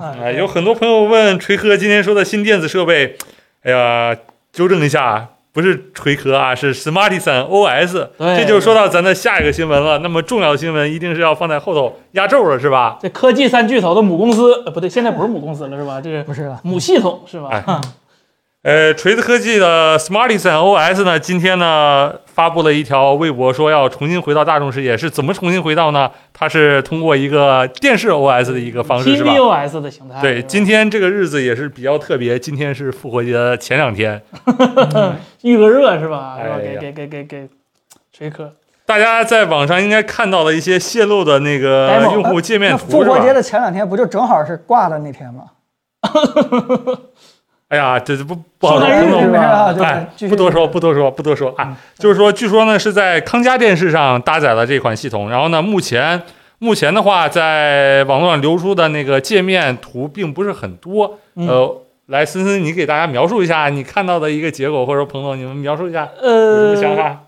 首先它是一个就是 UI 界面，它不是一个真正的一个新系统，所以说它还是贝斯当安卓是吧？啊，所以它还是个安卓系统。然后呢，呃，首先我想先讲一下，就是它跟康佳合作这事儿，我就觉得这倒挺挺靠谱的这事儿。那为什么呢？因为大家可能不太了解，或者是没注意过，就是锤子其实以前和康佳是有过一段联系的。那段是锤子最怎么讲，就是最艰难的时候吧。那个时候正好，呃，听说罗老师跟呃阿里也聊过，然后呢，他们三家就联合整出了一个呃云 OS，但是运行的是锤子那个 Smartisan OS，然后最后运行在康佳 S 五身上。这个手机其实你在闲鱼现在去搜，你能看见它用它就是一个在那个云 OS 上运行的 Smartisan OS，一模一样长。就是集合了死掉的康佳手机和死掉的云 OS 和死掉的 Smartisan OS 啊，对对对对对对对，于一身的手机啊，对那这个收藏价值什么啊，这是只要一百五十块钱哦。那那这个非常有收藏价值了啊！大家我刚想说，处理器是联发科，它还活挺好的。象 对对对，然后其实他跟康佳，我不知道是他们个人，应该是个人比较熟吧，可能是有什么，就是有一段有过一段联联姻，所以说放在电视上，我觉得呃倒情理，倒合理，因为它跟别的厂商一联系，反而就不合理了。嗯，然后这个系统我看了一下小 demo，就是它首先是在安卓电视上实现了好多安卓手机的功能，比如说运行很多你觉得可能在电视上不太可能运行的软件，是吧？比如说张小龙的微信，是吧？就虽然我到现在也没太想明白这电视运行电视上用微信，对。而且它没有摄像头啊对它也跟家里人没法打这个视频电话，对对对，对。那他就只能是用语音输入跟别人在电视上聊微信，对对对对啊大概是这样。的。然后看泄露的几个图讲这个 Smartisan OS on TV 有几个功能，首先就是啊，它用的那个遥控器解决方案和 LG 的电视很像，就是啊不是点按了，是一个滑鼠飞鼠，就是你可以啊指到哪儿，对，就是手势型的鼠标，对啊通过重力感应的话，可以在指针的屏幕上对随意的。这个其实很方便。然后第二个就是全局的语音识别，这个我不太确定是什么，可能跟当年的 Touch and Talk 可能那个差不多是吧？就 叫什么求和的啊，换台对对换台，换台是吧？静音是吧？可能可能可能是这些。然后呢，别的功能还有一个无线屏，无线屏就是我说的，刚才可以运行好几个软件互相切。然后呢，它有一个功能就是呃，在安在电视上运行好几个软件，然后它会给你一个自动的比例适配，比如说你播放一个呃视频，它搁这边，然后这边是个竖屏的抖音啊，就但是我也想不到就是怎么你要干？怎么能做到一边刷抖音一边看电影的呢？就声音是怎么出来呢？对我我我也很纳闷嘛，所以说不知道这个就是当年的锤哥团队有什么有什么神奇的是吧解决办法。然后像别的功能应该就不会有，也不能说不会不太会有吧，毕竟它是一个呃在一个啊这个康佳的一个电视上做的一个基础功能，所以说我我不是特别期待，但是。大家我看好像对对对这个东西呼呼声很高啊，大家对这东西呼声很高，我也看到了。但是我想提醒大家一个事儿，就是现在 Smart OS 跟罗老师已经没有任何关系了。呃，前几天的时候，这个呃老罗跟一加手机合作的时候，当时有人不也说嘛，说一加手机能不能运行这个 Smart OS，老罗都说他只能帮忙说和说和。啊，就说明呃，整个包括这个 Smart OS 的官微也好啊，或者说整个的系统背后已经全部都是头条系的，嗯，全都是字节跳动了，所以呃，那票人也几乎也走的差不多了啊，呃，所以现在你们看到这些新闻，真的就是在在在挖掘他们最后那么剩余一点的这个 价值嘛，呃，叫媒体和利用价值了。嗯，这件事情也挺说白了也挺悲催的，就是曾经很有声望的一个东西，对吧？他走了撤了，对吧？它的一些剩余价值就会被一些人想办法能利用就再利用一下，直到利用一天，有一天把我们每个人的热情给磨灭没没有，以后大家可能在听 Smart OS 已经没有感觉的时候，这时候才会被彻底抛弃。在这之前的话，可能很多人都会来蹭这件事情。嗯，光说这个 OS 的话，我大概看了看，就是它确实是对呃电视的交互有一些创新，但是也不是说就多 改变电视，多多多强的一个创新。一个就是说整个的界面并没有因为新的这套 UI 和交互有什么变化，对，无非就是加了一个空数，对吧？然后又加了一个全局语音，但是你整个那个格子呀、布局啊、什么这个该有广告的地方啊，这些东西你是完全没有嗯嗯嗯没有什么新的一个变化的。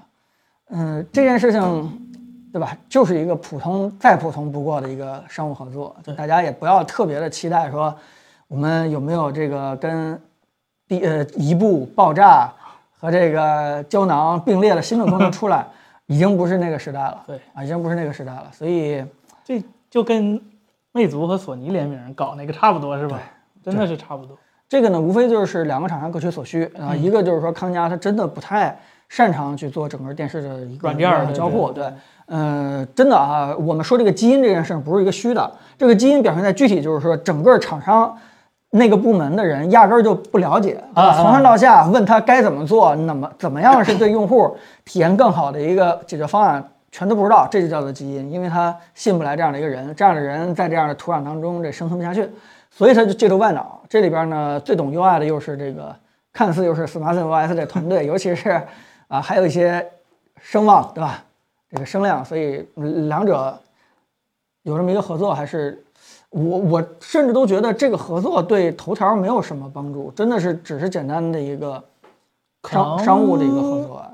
帮着头条宣传一下自家，呃，他不是 Smartisan OS 团队不是转成那个学习的那个对对团队了吗？可能有了一点点小果实，想放出来给大家看一看。那头条可能也不是差这些的，嗯嗯，不知道。但是如果说是从商务合作来说的话，大家知道，如果说是一台电视成本想做低的话，嗯这广告这块儿，也就是系统这块儿，啊还是应该互联网服务把控在自己手里面。所以说，康佳如果真的想做这个电视成本再低一点的话，理论上它是应该把控住这个系统广告和这个投放的。是他如果把这块儿放给锤子去干，嗯，反正 这这这个最终的结果真的是不太好说。嗯，啊，我们今天正好，呃，可以最后一段时间了，跟大家再聊聊大家的一些问题。咱还有最后一个新闻啊还有新闻还有新闻啊好对，i iPhone 六。哎，这个新闻我啊和森森给大家聊一下。好来来来来正好这个手机，哎，啊稍微看了一看，对没有真机，只能是云一下是吧？这 vivo 的小弟是吧？爱酷是吧？发了近这这这这个礼拜是吧？发了一款新机叫 iQOO Neo 六，哎，我都不知道，其实他要不说六，我都不知道发到第几代了，好吧，就不太关注这个。但是这手机说实话，呃，挺有意思，有点东西，还是有几个比较有意思的东西。有几个我们之前从未见过的芯片类型啊，吧？对对对，叫叫叫 Pixel Work，对吧？啊独显，手机的独显是吧？吓我一跳，这手机啥时候还要独显了？这高通能答应吗？是，啊啊，结果是独立显示芯片，不是图形处理芯片哎是吧？，不是显卡啊，啊对它是一个说白了是一个什么呢？就是一个电视芯片，可以这样说。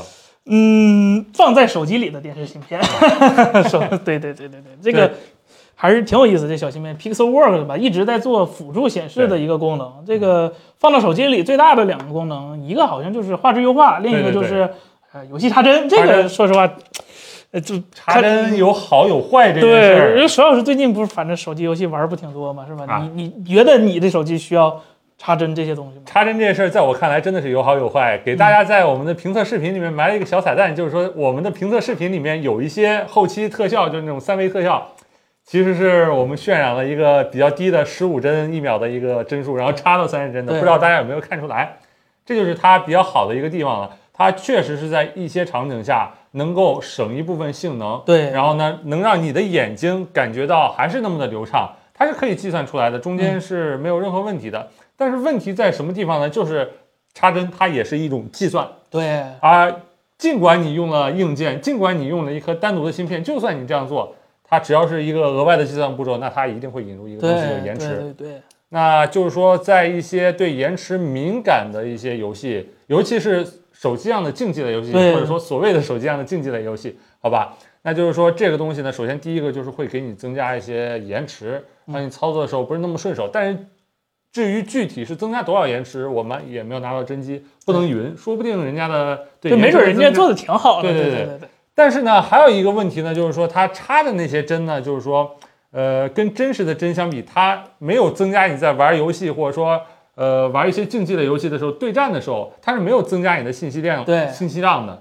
可以说中间插的那些针的信息呢，都是假的，推测出来的。那人玩一个竞技类游戏，尤其是像电脑上打 CS 或者说撸啊撸那种操作非常复杂、要求非常高的游戏，那么人脑子和眼睛里面呢，在每一帧，就说每个零点零零几秒都在发生这样一个过程，就是你大脑看见那个画面，然后肌肉做一点调整，看见那个画面做一点调整。那中间如果说是插针插出来的又假的，对他们说其实对你的游戏的操作可以说。有时候可能是负提升，是吧？吧说不定说不定真真真不一定。但是如果像一些看风景的游戏呢对，原神的话，确实挺合适的，或者是 PVE 不是竞技类的游戏对，像对于原神这种的，其实是一个比较大的救星，尤其是原神，目前大家都没有算不动嘛，对吧？啊，确实是算不动。对于这类游戏来说，确实是一个比较好的一个作用。尤其像大家来看，像在 PC 游戏，PC 游戏遇到的那个瓶颈不在，好像不太像是帧率，是在那个分辨率上面。大家都有了 4K 的屏幕，但是呃算不动 4K 的游戏啊，那它在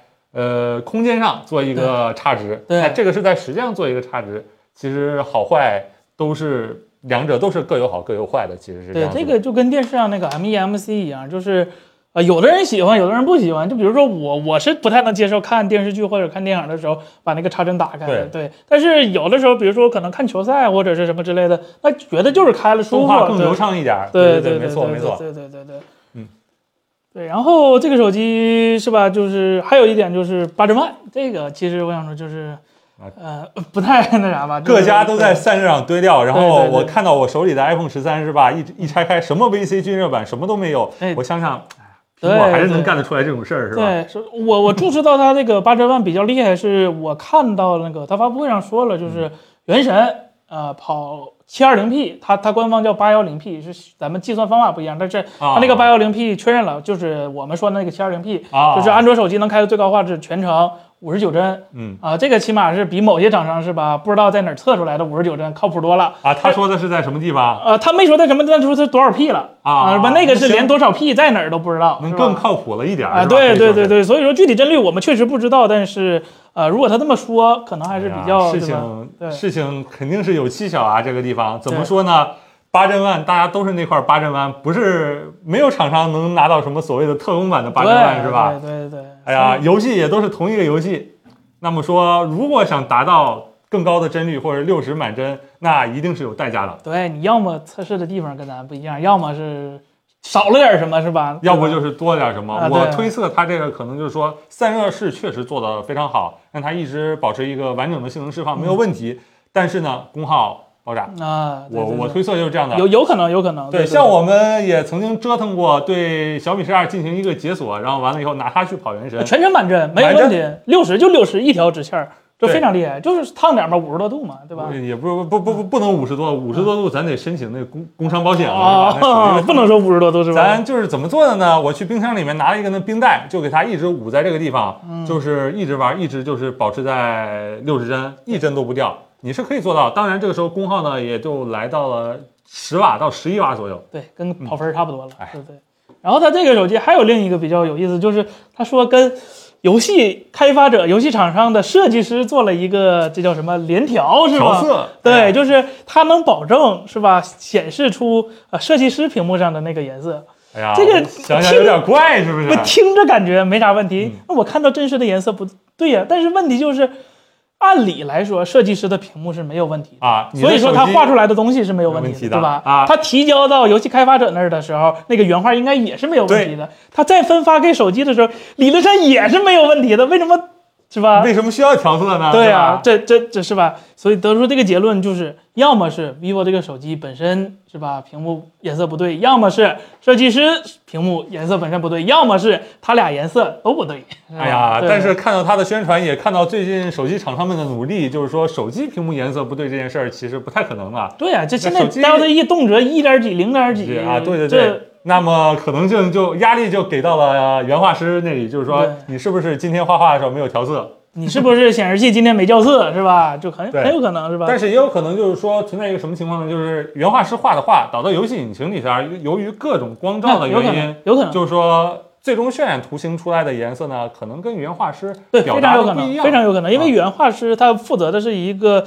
呃，类似于艺术艺艺术总总监的一个那个，他只是给这个人物、给这个背景故事或者是环境定一个造型，嗯。他不会真正的就是把一个二维的一个画出来的东西放到三 D 模型里怎么让它动起来，对。或者说有动作，那不是他的不是活儿。他的事儿。对，对，这游戏公司各司其职很正常，就是啊、也有可能是遇到那种就是这个画师设计师非常专业，他画的画特别特别好，但是呢，他可能对硬件一窍不通，他不懂什么校色，不懂软件怎么设置，这是非常有可能的。因为有很多传统的那些老的画师，他他他最开始是不不习惯在电脑上画的，那个时候都是手绘的，他突然转移到这时候，就需要就是每个公司都有是吧，俗称网管儿 IT 部门对对对来给他调这个，这可能沟通的时候就不同不同部门之间做联调的时候，可能也会出问题。真的是所谓的有一些呃手机还好，现在 PC 的显示屏还是没有开始卷，就是没有啊开始这个良性的卷卷对。那个屏幕的现在都卷什么一毫秒是吧？卷什么我一六五赫兹，你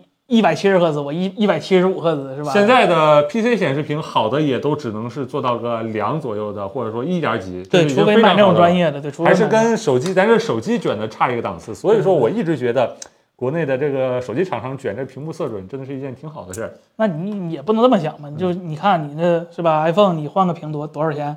哎呀，两千块钱，这这咋说？两千块钱这么大是吧？你那显示器是吧？那么大是吧？也两千块钱，嗯那可能要求不一样，就还是得看看你你这个专业需不需要。对，嗯好，那还有啥？这个手机它还有什么亮点吗？除此之外，嗯，拍照应该不是亮点，用的是六千四百万那个 G 哎呀6六万是吧？然后达尔文是旗舰影像算法是吧？啊，对对对，然后还就没没没啥了是吧？充电速度八十瓦，也是一个现在对不快也不算慢的一个 iQOO。的旗舰是一百二十瓦嘛，对吧？对对对它它不是 iQOO 的旗舰，所以它 Neo 系列嘛，所以呃，这款手机应该还是一个主打游戏功能，因为我看它压感还是保留的，左右压压感对，但是我说实话啊，就是还是我维持 K 五零 Pro 那期的一个结论，如果你想打游戏，天玑九千或者天玑八幺零零比现在任何一个高通都合适。哪怕是八七零，我觉得现在八七零已经没有什么优势了，所以这个手机，呃，做挺努力，挺好，有新颖，但是很可能我不推荐买，是吧？啊，还是会有一些它的适应的人群，或者说对它特别满意。比如说，我看最近我玩王者荣耀嘛，每次打开都可以看到那个它是啊指定用机指定用机。哎，这个广告一打，说不定呢有真的特别喜欢玩王者荣耀的。哎，上一个指定用机机是谁呀、就是好像一直是在那个 iQOO 这个品牌，我记得如果没错的话。哦但是呢，iQOO 这个品牌，呃，指定用机王者荣耀它的指定用机它不止一台，哎就是可以指定好多最正赛的那个最大那个联赛，它是一台 iQOO 九还是什么？然后这个大学生职业联赛用的是这块这台手机，好像哎是它定位还挺好，是吧？大学生应该用 Neo 系列是吧？哎呀，啊，哎，是 所以说还是挺有意思的。然后它的售价是两千七百九十九元，算是一个在这个价位你买一个八针万的话，还算是可以接受的，是吧？这价位 K 五零 Pro 不也是 纯打游戏的话，各有各的好，各有各的好。嗯各有各的好。那它拍照应该是比呃红米那边要强一点。好，大家还有什么对于这台手机，或者说我们之前所提到新闻，还有什么问题，都可以刷在弹幕上，我们来，看一看，好吧？对，嗯。LCD 手机有哪款可以选？哎呀，SE 三吗？还有谁啊这这位大哥问的这问题真的很难回答了。？SE 三，我也想知道还有什么最近的 LCD 能拿得出手的手机吗？嗯我记得我到过我手上的最后一款好像就是红米的那个 Note 十一，那是 LCD、哦是吧？那是吗？呃呃不会连它都不是 LCD 了，Note 十一 Pro 是 OLED，Note 十一忘了。哎呀，那那那 Note 9就出事儿了，那就出事儿了。那兄弟是真的不好找了，这个东西对啊，应该是没什么太大问题了。OLED，我不知道为什么还就是说你持续选择 LCD 的一个理由是什么？你可以让我们看看吗。Pro 三，坚坚坚坚果 Pro 三，不对，坚果 Pro 三也是 OLED 了，Pro 二是 LCD，Pro 二 S 就开始是 OLED 了。啊，哎，勒布朗克杨问的是移动硬盘连到 iPad 以后再连电脑会提示修复。哎，啊，那个是因为电脑它不知道它需不需要修复，它为了安全起见，对 Windows 就是它不是它真不知道它需不需要修复，它就是觉得这玩意儿最近来回插来回插有点多了，是吧？是不是可能有问题了？就你忽略了就好了，没没没问题的，没问题。哎，大家还有什么问题刷起来？彭总，你要上来回答一些什么问题吗？我坐在下头也可以回答问题。来，低端 OLED 还不如 LCD，那你这低端 OLED 不如高端 LCD，我认。那低端 LCD 和低端 OLED，呃，不一定谁谁对吧？它不一定的，不一定的。行，不一定是这手机了。我们跟大家聊聊本周的所有的科技新闻。大家对对对，呃，OPPO 和 vivo 折叠屏怎么选？这是一个叫做啊，算了，Scarface 的一个哥们儿提的，vivo 嗯跟 OPPO 正好我们都给大家摆在这儿了。对，如果你对大需求的话，就你买折叠屏就是为了大，那毫不犹豫是吧？OPPO 你就不要选了，就这个确实是小。但是如果你是为了就是呃单手还能比较能操控，而且呢，就是怎么讲呢？我个人是觉得范德恩其实更好看一点，对而且它这个铰链的手感是。啊，哪怕到今天，它今年已经出了很多新的折叠手机了，范德恩的折手感也是最好的。就前无古人后无来者，目前来说啊，它的手感是铰链折手手感是最好的。确实是选择成本非常低，是吧？嗯就是你要小就只有这一个，你要大和完善也就只有那一个。范德目前恩它拿在手里面是一个很精致的一个一个产品，一个玩具，嗯它的感觉呢就有点像 iPhone mini、十二 mini 或者十三 mini。嗯，如果你要是接受那样的一个产品的话，你就选范德恩。这个产品呢，更多的是一个，对吧？大，对吧？它需要你这个对大屏的要求非常的高，啊，这个那嗯，就看你怎么选了。反正要是我的话，我肯定选，对吧？我要选的话，我一定会选它。我非常喜欢范德恩这款机器。整个的体积是不是差这个差不多？大概是两台十三 mini 叠在一起，是吧？嗯，这个哎，希望亮眼科技说希望我们说说最好的苹果产品。我先不说这个话题了，我觉得有一个另外一个话题可以今天引战一下，就是说，呃，你们刷一下，觉得现在对吧？国内厂商对吧？科技含量对吧？研发实力最强的厂商是哪个？对吧？嗯，你们你们也可以刷一刷，我也看大家心目当中这个现在这个这个对吧？研发科技实力最强的厂商，你们觉得是谁？手机厂啊，手机厂，华为、华为。哎，华为被制裁以后还是最强吗？魅族，魅族，啊大疆不是手机厂啊。先排除一下 OPPO、华为，实力最强 iPhone 啊，正确答案排除。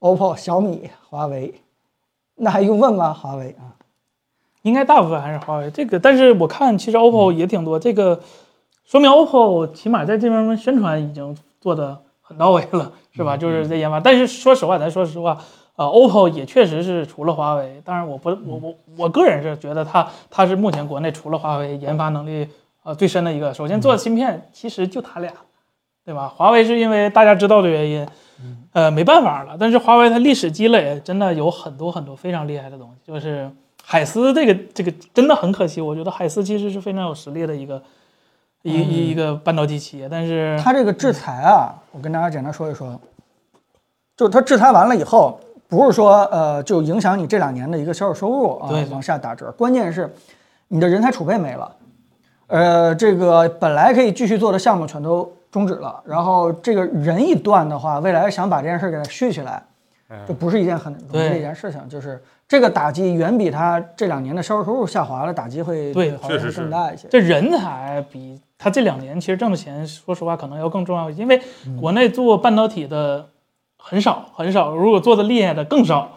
华为本身它是有一个这个天然的土壤去培培养这些呃就是芯片工程师的，但是制裁之后，呃，你不能光画图吧？这工程师啊也是希望自己设计的东西最后能落实到地上的，所以呃没办法，这个确实。对啊，有人说这个华为，我觉得是一个非常好的一个备选答案。说 OPPO 呢也可以，原因就是因为 OPPO 呢最近这两年真的是下了大功夫，在这个养人才、挖人、搭团队，然后做一个长远规划这方面的投入，我们都能看得到。呃，跟他们工程师去聊的话，他们也内心当中也是非常引以为傲的，对吧？觉得国内要说有第二家能够把 SOC 做起来的话，那就是我们了，他基基本上很很骄傲的。这个 vivo 呢，它是怎么说呢，对吧？它的研发方向可能还没有达到这么深入，它可能还是在这个拍照啊，或者说是这个转轴啊，或者屏下指纹啊，这个是专精相当来说是叫什么系统级的创新啊。他们主要的研发点还是在这块儿啊。至于小米，暂时就可以不用提了。我跟你说啊，小米内部这次呃 Redmi K 五零卖好了以后。内部又会有一个声音，叫做“我们做了半天研发有什么用，对吧？” 这我这十二 Pro 做那么辛苦，没 K 五零 Pro 卖了一半多。小米十二做了那么多，结果对吧？没没什么销量，然后结果这个 K 五零堆料，结果又卖好，又焊死了。又焊。我相信这个声音一定对卢伟冰在内部肯定是横着走，就是他们内部就不停犹豫在这件事情，就是他们不会有一个很强的定力，就是说我们要长时间的坚持自研路线、技术路线。就没有这个像任正非这样的一个定海神针在这儿，就是说我们一定要搞技术。所以我坚信小米，就算在发布会，在这个宣传呃 PR 这个文章当中，在强调自己要什么投入多少研发费用，我相信这次心情多澎湃是吧？啊，这澎湃不起来了。我估计这次他们内部也得在研发费用这块儿也得多收敛收敛。嗯，小米老换人换思路是这样，差不多。是他主要是雷军他本身就不坚定，你知道吗？他他不强势，对他不坚定，他很民主，在在这儿高情商一点。啊，雷军是一个很 nice 是吧？很很愿意听别人声音的对对吧很愿意保持本分，愿意做米米粉心中最酷的公司是吧？所以你们米粉怎么说，人家怎么做嘛，对吧？嗯，这个但是，哎国内的技术研发必须得加强起来，啊要不然的话，我们的手机也会沦为一个技术含量比较低的一个代工厂。我们还是希望啊、我们直播当中说了好几次了，还是希望大家对国产这个手机的一些创新啊，对吧？能支持可以多支持一下。我们的节目内容就是把他们这个做的哪些创新，尽可能的给大家传递出去，让大家明白这些国产厂商的一些创新不易吧，好吧？嗯，华为加油，是吧？希望它能够挺过去。尤其是，其实，在直播当中我没有提，就是当我拿到它的那个呃 Mate X2 的时候，啊我是非常震惊的，因为就是如果我做产品经理的话，是打死我也不敢去想去做一个非对称设的一个设计。啊，因为如果大家不了解的话，就是它那个折叠屏啊，它是是一个楔形的楔形结构，对，两边是侧面不一样的。来看的话，是一边是一个三角形的微小的三角形，对吧？这个这边特别宽，这边特别窄，然后折起来了以后是一个标准的一个长方形。但这样做的好处就是整体的厚度被削减了，就是因为它把里边的内部结构已经用到了极致，就是该厚的地方厚，没有任何的一点空的地方。嗯、大家可能觉得这是一个很好想的答案，但是在真正工程实现当中，这个难度是几何级数的往上走的。啊，从这个整个的这个各个部件的非规则的这个设计和开模，到到里边的内部的一个非规则的一个堆叠，都会对这个整机的系统级的这难度会产生一个非常大的一个提升。就当时我拿着这部手机的时候，我是惊讶的半天。而且它而且它是出的都早很多。它是去年一月份还是几月份就就就出的一个一个一个折叠屏手机，所以虽然他们的科技人才已经离开了这个核心的 SOC 的开发岗位，但是他们家在整个系统级的这个研发能力还是在的，还是在的。当然了，每次提到这儿的时候都得骂一句他们家的营销对吧？这个还是那个东西挺好，那个就不能换个方式吗？对吧？还是那个让人非常难受和这个不喜喜欢不起来的这种营销风格，还是那种就觉得自己家行，别人家都是垃圾这种营销风格，这种很很不喜欢。好吧，就是我们宽宽去评价吧。小米如果不自研，以后路还走吗？今年这些厂商活得最好的就是小米了。是吧？反而是吧？应该说反而是它。你们这些看直播的观众和消费者们，你们就是叫什么口什么体什么，对吧？就是你们一边说我们支持研发，哎，小米不行，然后一边掏钱买 K 五零，一边掏钱买这个。人家人家今年就是整个国产厂商当中唯一达到一个自己预期目标的一个厂商，别人多多少少 都没有达到自己的预期目标。是 K 五零的利润还是很多，是啊，很多啊，它量上去了，对呀好多这个料件的这个成本就下来了，资源越少赚的越多，就这么一个道理，很简单，很简单。还是挺哎，魅族赚大了，不是你得卖啊，魅族是什么都不卖啊啊，光做不行，得卖出去是吧？他那散热背夹又延期了，彭总，啊，他那散热背夹三月份说出又延期了，这个就下一场发布会邀请函都发了，他还还东西还没出来。这个魅族的研发能力已经连一个散热背夹都研发不出来了吗？很可惜啊。啊，那到底谁是国产科研能力最强的呢？我们最后达成一致就是荣耀啊，啊，对，口嗨也不行，OPPO 支持一波啊。P 三零拍月亮怎么样？啊，没试过啊，嗯没试过。你如果故意在我们直播间刷这样的问题，哈哈这这情商低了啊。情商低了，情商低了啊！一定要支持国产，对吧？你不要这个当众给国产难堪啊！问国产这样的一个问题。哎啊，有一个朋友问唐饼问，刚买了游戏本，随便聊聊各个游戏平台的这个优点和缺点。游戏本各个家的优点和缺点。他说游戏平台游戏平台是指什么？主机和 PC 吗？啊，还是说 Steam Origin 是吧？对对对应该不是后者，应该是说它跟那些说过游戏平台是吧平？台的话，每次这个话题在我们直播间都是引战话题。对呀你看他今天穿的衣服，对吧？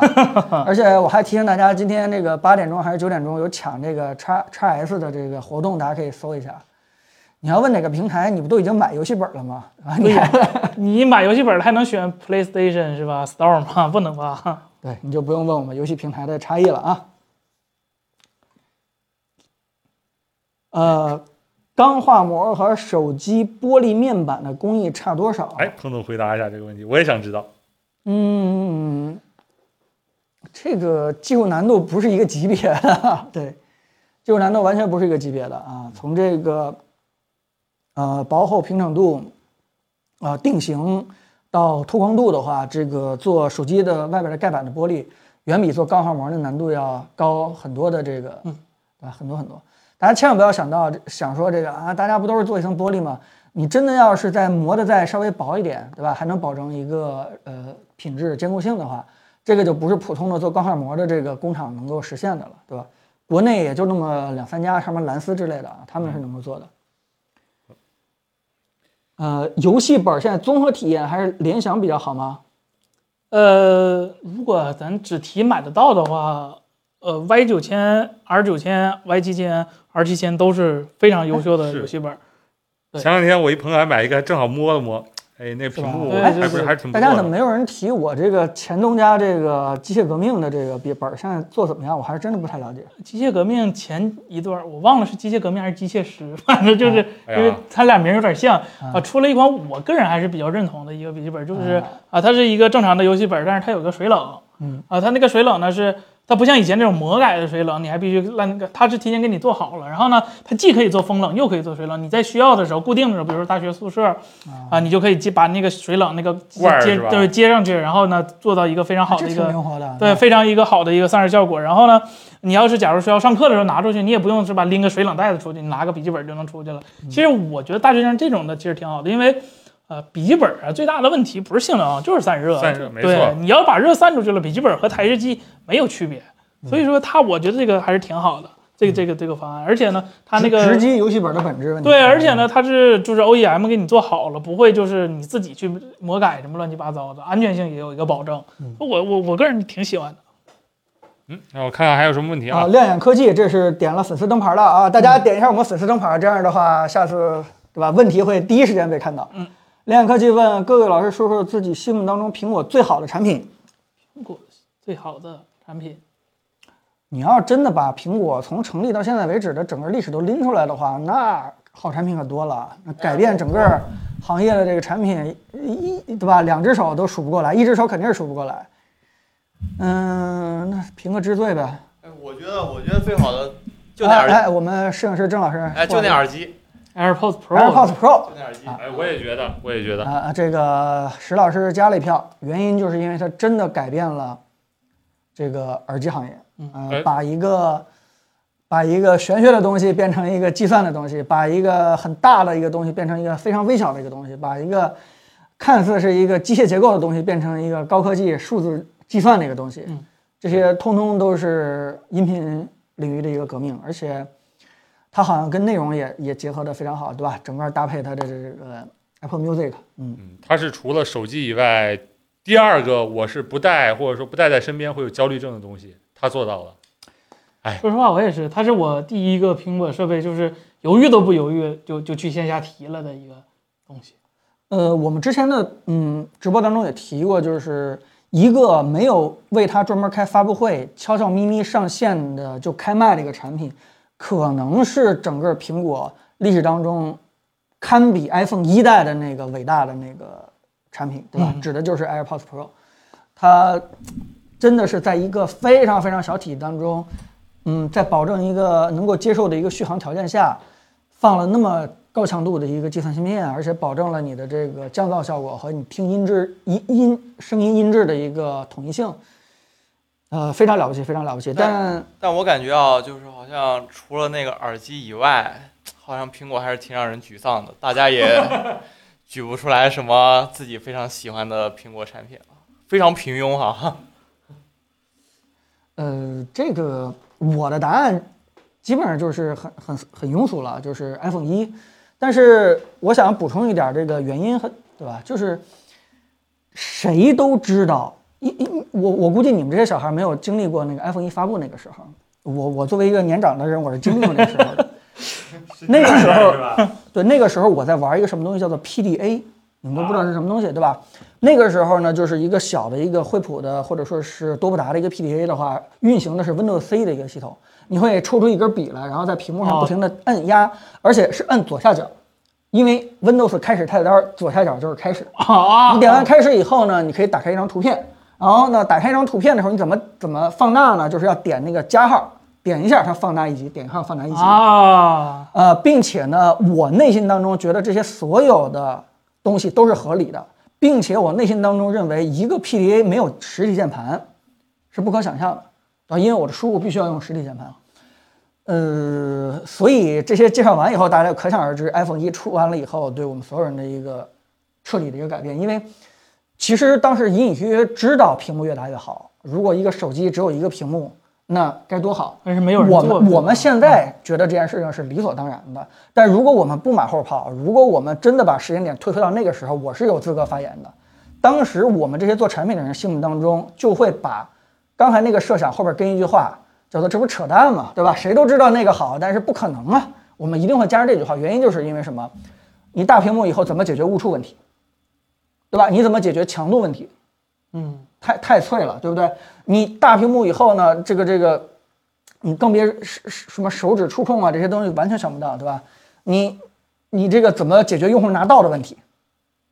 嗯，然后现在你你觉得这些东西都是理所当然的，但是在我们那个年代，这些东西都是嗯无解的，都是没有办法的这些问题。那么，呃，如果说是呃乔布斯他通过什么加各种重力传感，呃，这个这个距离传感、光线传感，然后所有的传感器，然后通过各种交互，包括那个开机解锁，呃，各种防误触的事情，给你一项一项把这些问题全都解决完了以后，你会发现，呃，很服，真的很服，就是他不光想到了，而且把它给做到了，啊、这件事情，啊、这个就就很伟大。我甚至在我心目当中，就是还是 AirPods Pro 也超不过，这个这个永远是第一的，嗯。就是就是，我一直不认为乔布斯是一个很好的一个产品人。就是，嗯，如果我们把产品经理定义的话，你得做一个满足各方面的用户需求的一个平衡性的一个好产品，嗯，这才是好产品经理的话，乔布斯永远不是这样的一个人，他是一个很好的一个交互人，就包括呃，他为了一个很好的交互或或者是他觉得很好的体验，会牺牲一些信号什么之类的。呃，按理说这不是一个合格的产品经理，但是呢，他愿意按照这交互去重新打造他的硬件，他的中心侧重点是非常明确的。啊，这个话题就就一说的话就就停不下来了。非常好的回答，嗯非常好的回答我们。赶快对，过渡到下一个话题。嗯来，再看一下，再看，我们再看几个问题吧，再看个三四个问题吧，彭总。这个时间我们今天稍微提前一点的话，那我们再看三四个问题。来，大家把问题刷起来。哎，有人问这个是交个朋友的附属直播间吗？啊，风格有点像。他们是我们的附属直播间。不是直播间，不是不是啊。嗯嗯。呃，重要的区别就是他们卖货，对吧？我们 还没有卖货。我们卖科技新闻，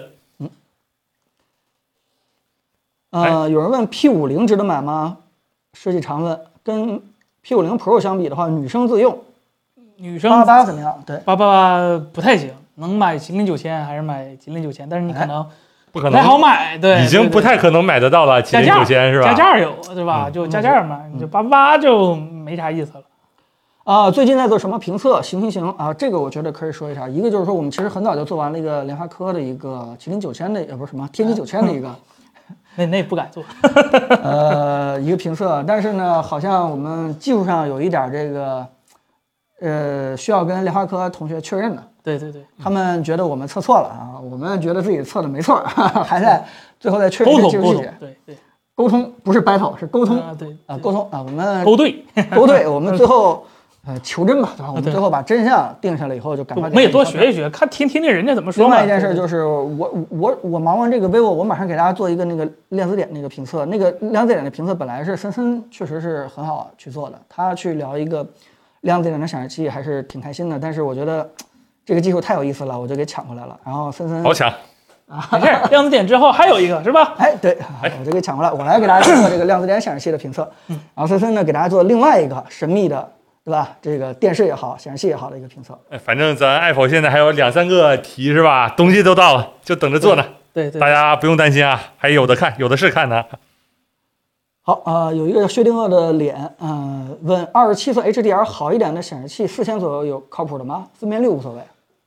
没有 四千，别别别别别，不是这个他要 HDR，那又咋了啊？你四千左右啊，预算给的还可以了，二十七寸，你都推荐不出来吗？逼我们推荐不太推荐。哎，打住啊！你这得罪人的话啊，你这个那那那不要这样说吧说吧说吧。就推荐就是是凯伦，凯伦不要剪到那个节目里对边啊。对，这个价位主要是还是就是啊，它硬件上可能确实是有 HDR 的硬件了，但是软件跟不上，就是导致它的 HDR 效果你看出来可能反而不如那些普通的 SDR，因为它那个算法就是不能说优化了，可能说做一些劣化了。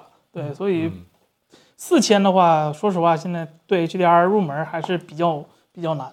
嗯，确实是我桌上就有一个某品牌的那个显示器是吧？HDR，哎呀，受害者啊，只能三个字儿。杨杰会问：吉利是不是已经把魅族收购了？没有，还在谈。嗯，还在谈，很难。凯伦，呃，是他们这个这个附近有有有这个，反正是被这个社区通知居家这观察了啊，所以我们但是也非他应该已经常想念啊。到期了啊，到期了，这马上就能看到他了。我们也很想想念他。啊，真想到了彭总森森头发花白的时候，给大家去聊科技。这说暗示我们白头发多吗？只要只要心里边还是觉得这东西有意思，就跟大家去聊，对吧？除非有一天真的觉得没什么意思了。以前有段时间我是觉得科技挺没意思的，就是大家不停在引战吵架的时候，我是觉得挺没意思的。但是最后疫情，你会发现世界上没意思的事情太多了，还是科技有意思，是是，还是科技挺有意思的，跟大家去聊一聊。行，那咱再回答最后一个问题吧。嗯，好，再看一下彭总，您亲自您亲自挑选一个最后一个问题。再再再最后再聊聊科技产品相关的。本周你说科技往前推进了一点吗？哎，vivo 用自己的行动把折叠屏的形态往前又推进了一点点啊，不多。还有什么，对吧？这个一些什么 VR 啊，或者是苹果手柄的一些消息，也在让整个科技又往前走了一点点，还是蛮好的。嗯来，大家把问题刷下来，让彭总大家刷一下吧，我们今天也最后一个问题了，好吧？嗯。哎，我觉得这个 Quest 粉丝灯牌的安静微笑等待，哎，老不好，意思啊，我这个确实优先回答粉丝灯牌的啊，大家加一下。他问，哎呃，叉二太贵了，这个 vivo Fold 算是一个更好的平替吗？呃，它应该不算平替，应该是更好。就、呃，首先从配置方面，就是咱说理论性能嘛，就呃，虽然九千很凉快，但是九千也是一颗两年前的油了，就就两三年前的油了，已经很老了。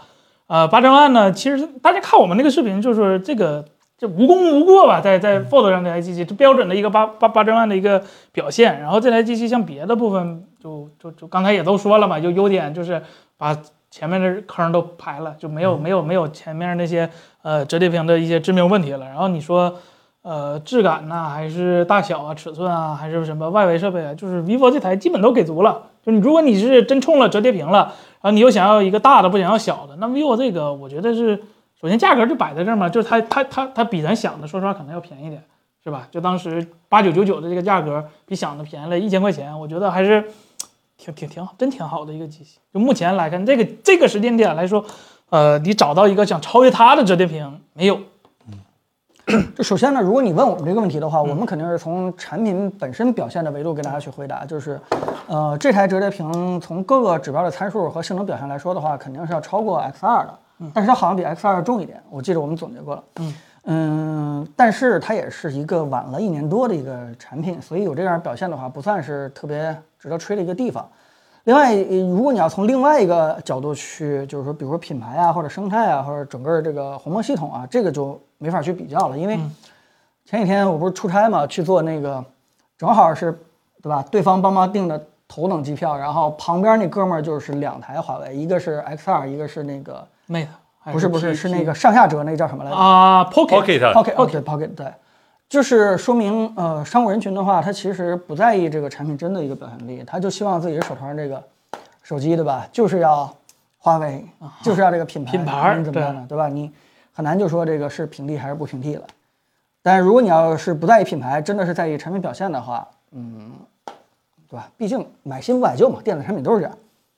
好吧，我们今天的时间差不多了，也非常开心跟大家又聊了这个一个多小时是吧？对？哎，整个一周末。哎，如果有看到一半儿没看前面没看全的朋友们，欢迎在各大音频平台搜索咱的播客啊。对有人问这个苹果会出折叠屏吗？呃，我之前的答案是，呃，很多厂商就是安卓厂商都跟我说苹果会出，但是当时我不太信，原因就是因为跟我说会出的都是刚刚推出这个折叠屏的手机厂商，啊信誓旦旦的跟我拍胸脯说苹果也会出，苹果也会出，我担心他们有利益啊相关，结果现在看起来的话，这条新闻其实越来越靠谱。然后，嗯、如果说大家在期待什么 iPad mini 七，可能就没有了，对吧？嗯，大家没准真的可以，嗯、期待一下苹果的折叠屏，甚至展开以后跟 iPad mini 差不多这样的一个屏幕大小，对吧？再配上 iPad OS，对吧？尤其是 WWDC 上，看看这个新的 iPad OS 或者什么新的这个体验。好，我们今天就嗯到这儿吧，大概。嗯，人到这儿。嗯，非常感谢大家开心啊，跟大家聊得挺开心。那行，那我们就下期再见。好，拜拜拜拜。